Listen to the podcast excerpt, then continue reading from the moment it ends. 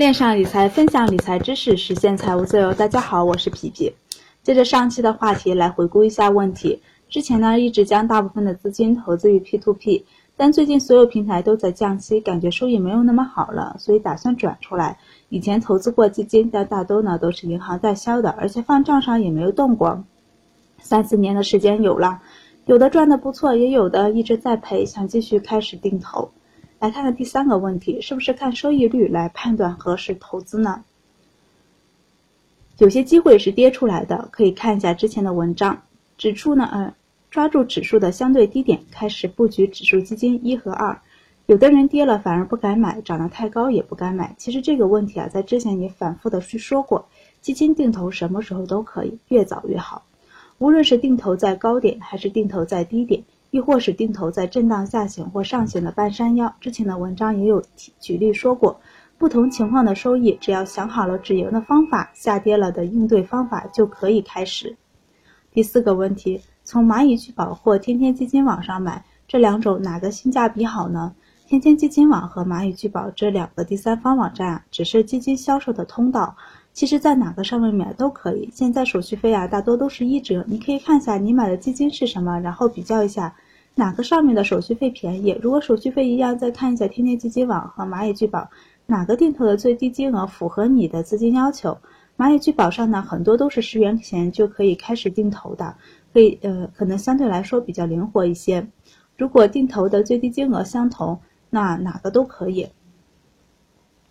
周末这个朋友呢又追加了一个问题，他说早几年呢，呃，基金做的都是全都是股票型基金，后来呢转为混合型基金，也是定投，但是那时候呢，呃，都是在银行和或者是基金网上定投的，但是呢没有坚持下来，后来股市行情不好，感觉手续费高，就没有再投，一直放着。几年后呢，其实收益也不错，但是自己感觉很亏，因为要长时间才能见效。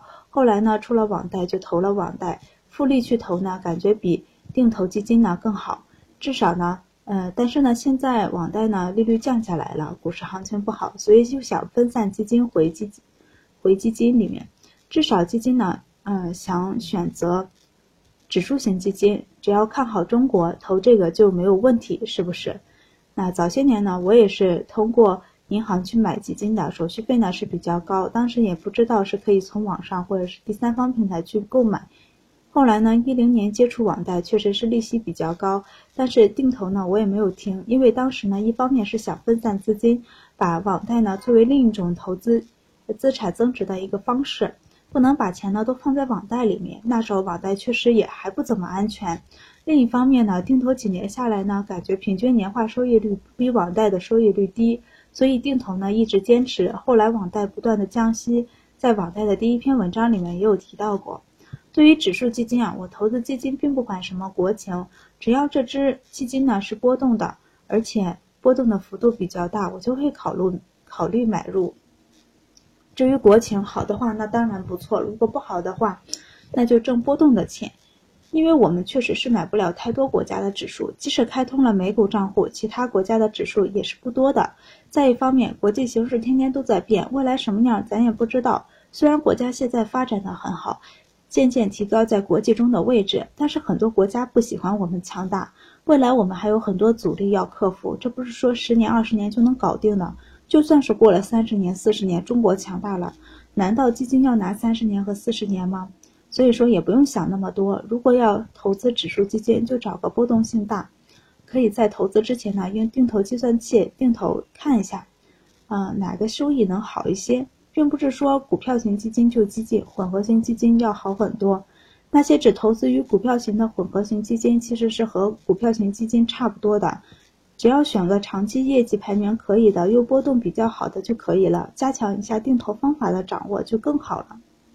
用三期的时间呢，把这位朋友的问题简单说了一下，也是对之前基金定投的一个小小总结，希望对大家有一定的帮助。有朋友想炒股，想让我推荐几本股市的书，我对他的建议是呢，最好先拿出一点钱，直接去股市去操作。一本书上有用的东西呢，大概有百分之三十到百分之二十左右吧。对于实践性强的股市来说，看书浪费时间，很多书里的理论懂，但是真正操作起来，克服人性和欲望起不到什么作用的，只有实践摸索。对于刚接触基金的朋友，想开始定投基金，我的建议是先了解基金的基础知识，可以把之前的基金系列的文章读一遍，只是把大概的枝干基本都说了，枝叶呢还要大家自己去填充，掌握一定的理论知识，并且呢知道一定的方法再去定投基金，而不是说把基金呢当成股票去操作，或者是连最基本的什么是混合型基金，什么是股票型基金都不懂。两种投资品种，两个不同的建议，是因为股市呢是模糊不定的，炒股很大一部分是在心态和执行力上。一百个人一百种盈利方法，只有实践呢才能找到适合自己的操作系统，才能练就自己的心态和执行力。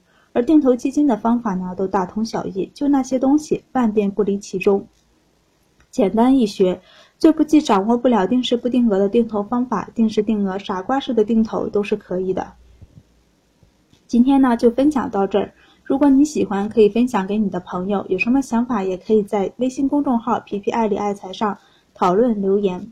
文章下面留言功能也开通了，可以畅所欲言。你可以不认同我的看法，我们可以一起讨论，一起成长。希望有更多不同的声音。投资的道路上，也希望结识更多志同道合的朋友。